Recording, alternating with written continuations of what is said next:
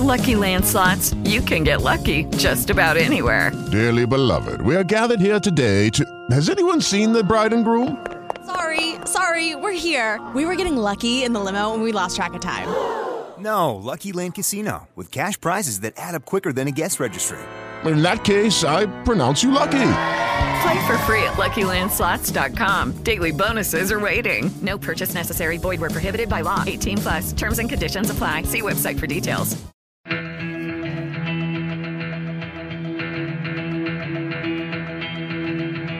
Você ouve agora o 15 Minutos, podcast da redação da Gazeta do Povo, o jornal que pensa no Brasil.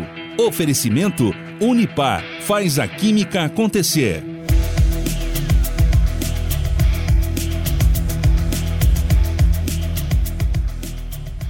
Lula mal tinha assumido como presidente quando anunciou sua primeira viagem internacional.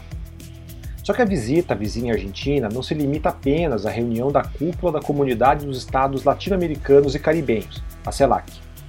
Na verdade, é uma reaproximação do Brasil com toda a vizinhança depois de quatro anos de isolamento durante o governo Bolsonaro. Por isso mesmo, os encontros e anúncios feitos por Lula durante sua passagem no território argentino foram observados com muita atenção por aqui.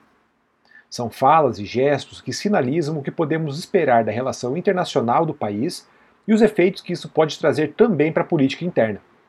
Isso sem falar de um alinhamento ideológico que ainda interessa a muitos brasileiros. De conversas sobre uma nova moeda comum na região, a promessas de usar o BNDES para financiar obras em outros países, a ida de Lula à Argentina diz muito sobre o que podemos esperar do novo mandato do petista. Bem, eu sou Durval Ramos e para nos ajudar a entender as mensagens e sinais que Lula mandou durante sua passagem pela Argentina, o podcast 15 Minutos de hoje conversa com Wesley Oliveira, repórter de República da Gazeta do Povo, que acompanha o passo a passo do presidente na CELAC. Bem, Wesley, seja bem-vindo aqui ao 15 Minutos, sempre um prazer falar com você, meu caro. Olá, Durval, mais uma vez um prazer falar contigo e com os ouvintes do 15 Minutos. Bem, então, Wesley, para a gente começar aqui, queria ir direto ao ponto, né? Saber sua, sua avaliação aí sobre a viagem do Lula à Argentina. Né? Que sinais o presidente dá para sua política interna e externa em sua primeira viagem internacional? Então, Durval, essa escolha pela Argentina foi pensada justamente de forma estratégica pelo Palácio do Planalto, né, e pelo Itamaraty, justamente pela proximidade que é, o presidente Lula tem com o governo argentino de Alberto Fernandes, né? É bom lembrar que Alberto Fernandes foi inclusive ali uma das, das lideranças que esteve visitando Lula enquanto ele estava preso na sede da Polícia Federal aí em Curitiba. Então, é, eles têm essa relação de proximidade e por, pela, pela importância da Argentina aqui na América do Sul, é, Lula fez essa escolha estratégica justamente porque ele tem a intenção de trazer aqui para pro, os países da América do Sul um protagonismo na sua política externa. Né? Ele avalia que o Brasil pode ser aí um líder das discussões da, das políticas internacionais e trazendo um protagonismo de, de, de certa forma, é, para o Brasil e para os outros países aqui da América do Sul. Então, ele aproveitou aí a, o encontro da, da, das comunidades latino-americanas e caribenhas, né, o evento da CELAC, onde ele discursou hoje nessa terça-feira, e justamente para fazer é, é, essa sua estreia aí no cenário internacional, desde que assumiu como presidente. Né? Ele já tinha participado no final do ano passado da COP é, no Egito, né, da Conferência do Clima lá no Egito, mas é, essa sua agenda aí na, na Argentina tem esse aspecto de tentar trazer um protagonismo para o bloco econômico e para o blo bloco de países aqui da América do Sul, justamente para fazer frente aí é, ao, aos outros países, né? É, havia inclusive a expectativa de que Lula visitar, fizesse essa sua estreia nos Estados Unidos, mas por conta de todo esse cenário aí que eu te contei, é, ele optou aí por fazer essa estreia na Argentina. E o que deve sair de concreto disso tudo? É, a gente sabe, como você falou, né, é uma viagem bastante simbólica, que reaproxima o Brasil da vizinhança, mas o que já foi indicado aí de resultado prático? Né? O que, que essa, essa ida à Argentina deve é, trazer para o Brasil e também para a própria comunidade aqui é, latino-americana, sul-americana? Então, é, Lula em, está na Argentina desde domingo à noite, né? Ontem, ele, ontem na segunda-feira, ele teve o seu primeiro encontro com Alberto Fernandes, o, o encontro público aí, e foi basicamente para assinar acordos de cooperação, né? Esses acordos aí é, são ajustes, né, entre os governos, onde eles firmam ali parcerias, né, de trocas de informações, de trocas de conhecimento. A gente teve aí alguns acordos na área da defesa, né, entre justamente justamente para é, eh, tratar das tecnologias usadas ali pelas forças de defesa do, da Argentina e just, pra, eh, vai haver essa, esse, essa troca e essa cooperação com a, o Ministério da Defesa, as Forças Armadas aqui do Brasil também. Houve também um acordo de cooperação com o Ministério da Saúde. A ministra da Saúde, Nízia Trindade, fechou um acordo ali para estudos na área de vacinas, na área de imunização, é, e também alguns acordos de cooperação na área de ciência. Né? O, o Lula até discursou ali falando é, sobre as universidades da Argentina, a importância que ela tem é, para a formação de diversos profissionais aqui na América do Sul, em diversas áreas, principalmente na área da saúde. É, então, é, de prático que a gente tem é esses acordos né, de, de cooperação e essa sinalização aí de tentar fazer uma aproximação é, uma reaproximação, né, digamos assim, do Brasil com os países da América do Sul. Em, a gente teve também um acordo de cooperação é, do Ministério da Fazenda, né, justamente para tratar sobre a comum, mas é, isso a gente vai falar um pouquinho lá mais para frente aqui do, do 15 minutos. O presidente brasileiro declarou que o BNDES vai voltar a financiar obras em países da América Latina, inclusive aqueles que já foram foco de investigações na Operação Lava Jato. E até um, um dos pontos ali, até uma, uma matéria sua que está aqui no ar, aí, convido os, os, os, ouvintes do 15 Minutos a lerem também, mas que você também aponta ali uh, o papel do BNDES, né, do Banco Nacional do Desenvolvimento Econômico e Social aqui do Brasil, para financiar obras aí na América do Sul. O que foi apontado aí nesse sentido lá na Argentina, Wesley? Então, é, Durval, essa é uma nova sinalização aí, uma, digamos assim, uma volta do que é, os governos anteriores do PT é, já, já, já haviam feito, né? Essa, o uso do BNDES para financiar obras é, de, de infraestrutura é, em países aqui da América do Sul. O Lula defende essa, essa, essa, esse modelo, né? Justamente pelo tamanho do Brasil e ele defende ali que o Brasil, por, por ser é, essa digamos assim, o, o maior país aqui da América do Sul, é, deve, de certa forma, ajudar os países menores a, a, nessas obras, né? Então, a expectativa, é, a, um dos acordos fechados, inclusive com a Argentina, é, é para financiar uma obra de um gasoduto que vai ligar a Patagônia Argentina até o Rio Grande do Sul. É, esse gasoduto aí já está na sua segunda fase das obras e o governo argentino já vinha negociando isso é, com o governo de Jair Bolsonaro, é, mas é, esse acordo não tinha saído e agora a expectativa é de que Lula ele faça, aí, a, faça uma intervenção ali para conseguir fazer essa liberação de verbas para que o governo argentino possa concluir é, essas obras do gasoduto. E aí ele sinalizou, inclusive, que outros países aí da América do Sul vão poder requerer é, empréstimos para poder é, é, concluírem obras aí em, nos seus países. Né? Essa já era uma política adotada nos governos do PT e que Lula agora pretende trazer a, é, esse financiamento é, através do Banco Nacional de Desenvolvimento Social aqui do Brasil. Como você falou, essa, o uso do BNDES para financiar e essa, essas obras é, internacionais aqui na vizinhança já era uma prática antiga dos governos petistas e que foi cortada nos anos Bolsonaro. Você consegue explicar para a gente qual que é a estratégia por trás desse financiamento internacional?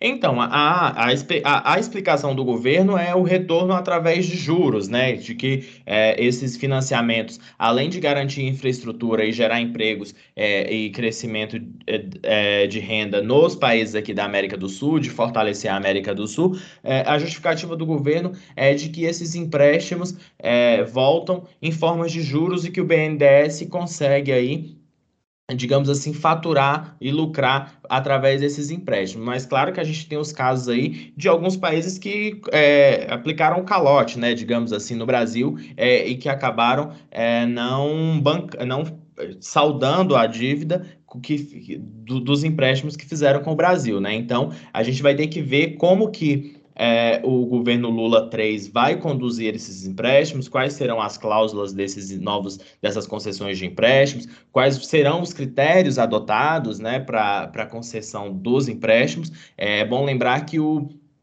que o presidente Lula indicou seu ex-ministro Aloysio Mercadante, que é, esteve aí nos governos Lula e também no, no, no governo da ex-presidente Dilma Rousseff, para ser o presidente do BNDES. Né? Ele está passando aí por aquele período de quarentena que exige é, a, a, lei das estatais, mas é, ele é um homem de confiança de Lula e certamente vai ter aí um trabalho nessa condução é, de concessão de empréstimo justamente para defender essa política que Lula tem é, divulgado e internacionalmente, né? Ontem o presidente brasileiro se encontrou com o colega Alberto Fernandes na Casa Rosada, assinou uma série de acordos bilaterais e voltou a falar sobre a criação de uma moeda comum para transações comerciais entre países do Mercosul. Lula deixou claro que a ideia é, não significa o fim do real ou o fim do peso, e reforçou a necessidade de diminuir a dependência do dólar. Bem, e vamos então falar da tal moeda comum, né, que foi o um assunto aí que pegou muita gente de surpresa no comecinho da semana, fez muito barulho ali. E que muita gente confundiu também com a ideia de moeda única entre os países latino-americanos. Assim. Então, queria que você explicasse para a gente é, um pouco melhor isso aí, né? O que é essa moeda comum que foi proposta e por que, que, esse interesse, por que, que há esse interesse do Brasil né, e do que, que isso beneficiaria o país? Então, essa já era uma, um, digamos assim, uma ideia que vinha sendo movimentada é, aqui dentro do, do Ministério da Fazenda, através do, é, do ministro Fernando Haddad. Já havia alguns rumores sobre alguns estudos sobre essa proposta, e entre esses acordos de cooperação que foram assinados aí pelo presidente Lula e pelo presidente da Argentina é, na segunda-feira, traz é, é, esse estudo aí é, entre os ministérios da Fazenda da Argentina e do Brasil para viabilizar uma moeda comum entre os dois países. Né? O que a gente já sabe é que isso não deve ficar restrito apenas ao Brasil e à Argentina. É, existe a possibilidade de, de tentar trazer os BRICS, né, os países ali que integram o, o BRICS, o bloco do BRICS, para também é, usar essa moeda como uma forma de se contrapor ao dólar, né? Uma, uma das justificativas do Lula é, inclusive, de que países menores é, têm dificuldade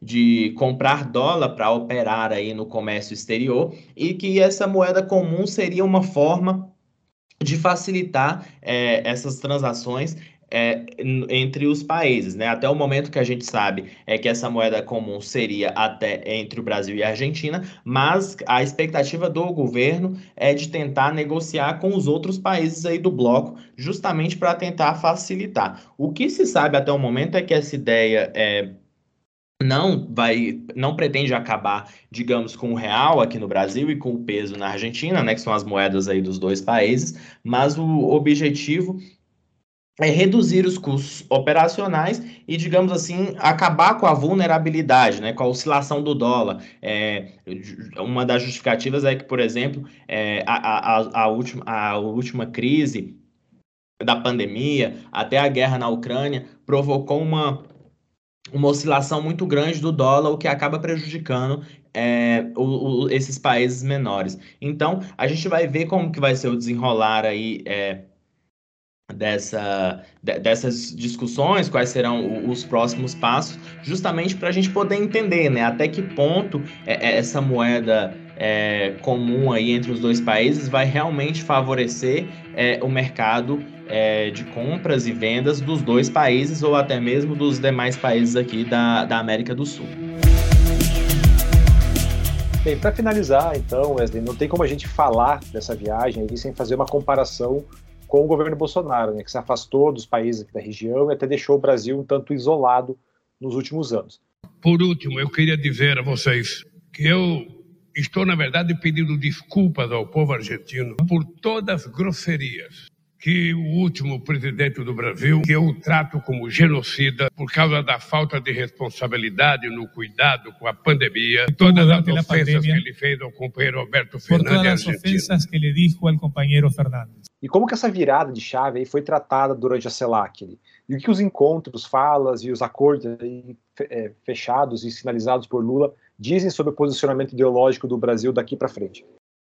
É, realmente, essa, essa viagem de Lula mostra, a Argentina mostra uma guinada, né? uma, uma, um, uma mudança aí das relações internacionais que o, que o Brasil vinha adotando, principalmente com os países da América do Sul, em relação ao governo de Jair Bolsonaro. Né? É, o Brasil tinha deixado de integrar a CELAC é, durante o governo Bolsonaro, a volta de Lula mostra é, é tem justamente esse objetivo, né? Um dos discursos de Lula hoje na CELAC foi para dizer que o Brasil está de volta nessas relações internacionais e justamente a aproximação de países é, em, e de governos que Bolsonaro é, tinha se afastado, né? Pode citar aí os da ditaduras da, da Venezuela, da ditadura da Nicarágua e até da ditadura de Cuba. É bom lembrar que Nicarágua e Venezuela integram o, o bloco da CELAC, né? Mas é, o, os, esses, os, os líderes desses dois países desistiram de última hora de participar, alegando ali que poderiam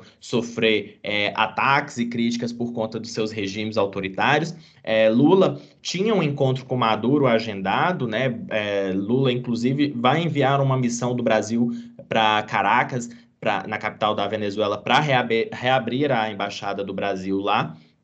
Havia expectativa de um encontro deles ontem na Argentina, mas esse encontro foi cancelado justamente pela desistência de Maduro participar da CELAC. É, hoje, depois do, do, da sua participação lá na CELAC, Lula vai fazer um encontro com o presidente de Cuba, né, o ditador ali de Cuba, para é, fazer essa reaproximação. E Lula vem dizendo, né, justamente que o, o, os países democráticos precisam é, se unir para tentar, é, de certa forma, resolver os problemas é, nessa, os problemas políticos desses países ditatoriais. Então, é, ele citou o caso da Venezuela, a crise da Venezuela, é, é, falou do carinho com, que ele tem com Cuba, então isso é um gesto antagônico do que o seu antecessor Jair Bolsonaro vinha adotando nas políticas do Brasil com esses países, né? Bem, é isso toda a cobertura sobre a ida de Lula Argentina e as implicações de todos esses encontros você acompanha aqui na Gazeta do Povo. Wesley, mais uma vez, muito obrigado aí pelas suas explicações e até uma próxima. Um abraço, Duval, e até a próxima. Ponto final no 15 Minutos, o podcast da Gazeta do Povo. Ao longo do episódio, você viu áudios da Band News FM, TV Record e O Povo. O 15 Minutos tem produção da Maria Escrocaro, montagem de Leonardo Bestloff e direção de conteúdo do Rodrigo Fernandes. Eu sou o Durval Ramos e fico por aqui. Até mais. Você ouviu 15 Minutos podcast da redação da Gazeta do Povo, o jornal que pensa no Brasil. Oferecimento Unipar faz a química acontecer.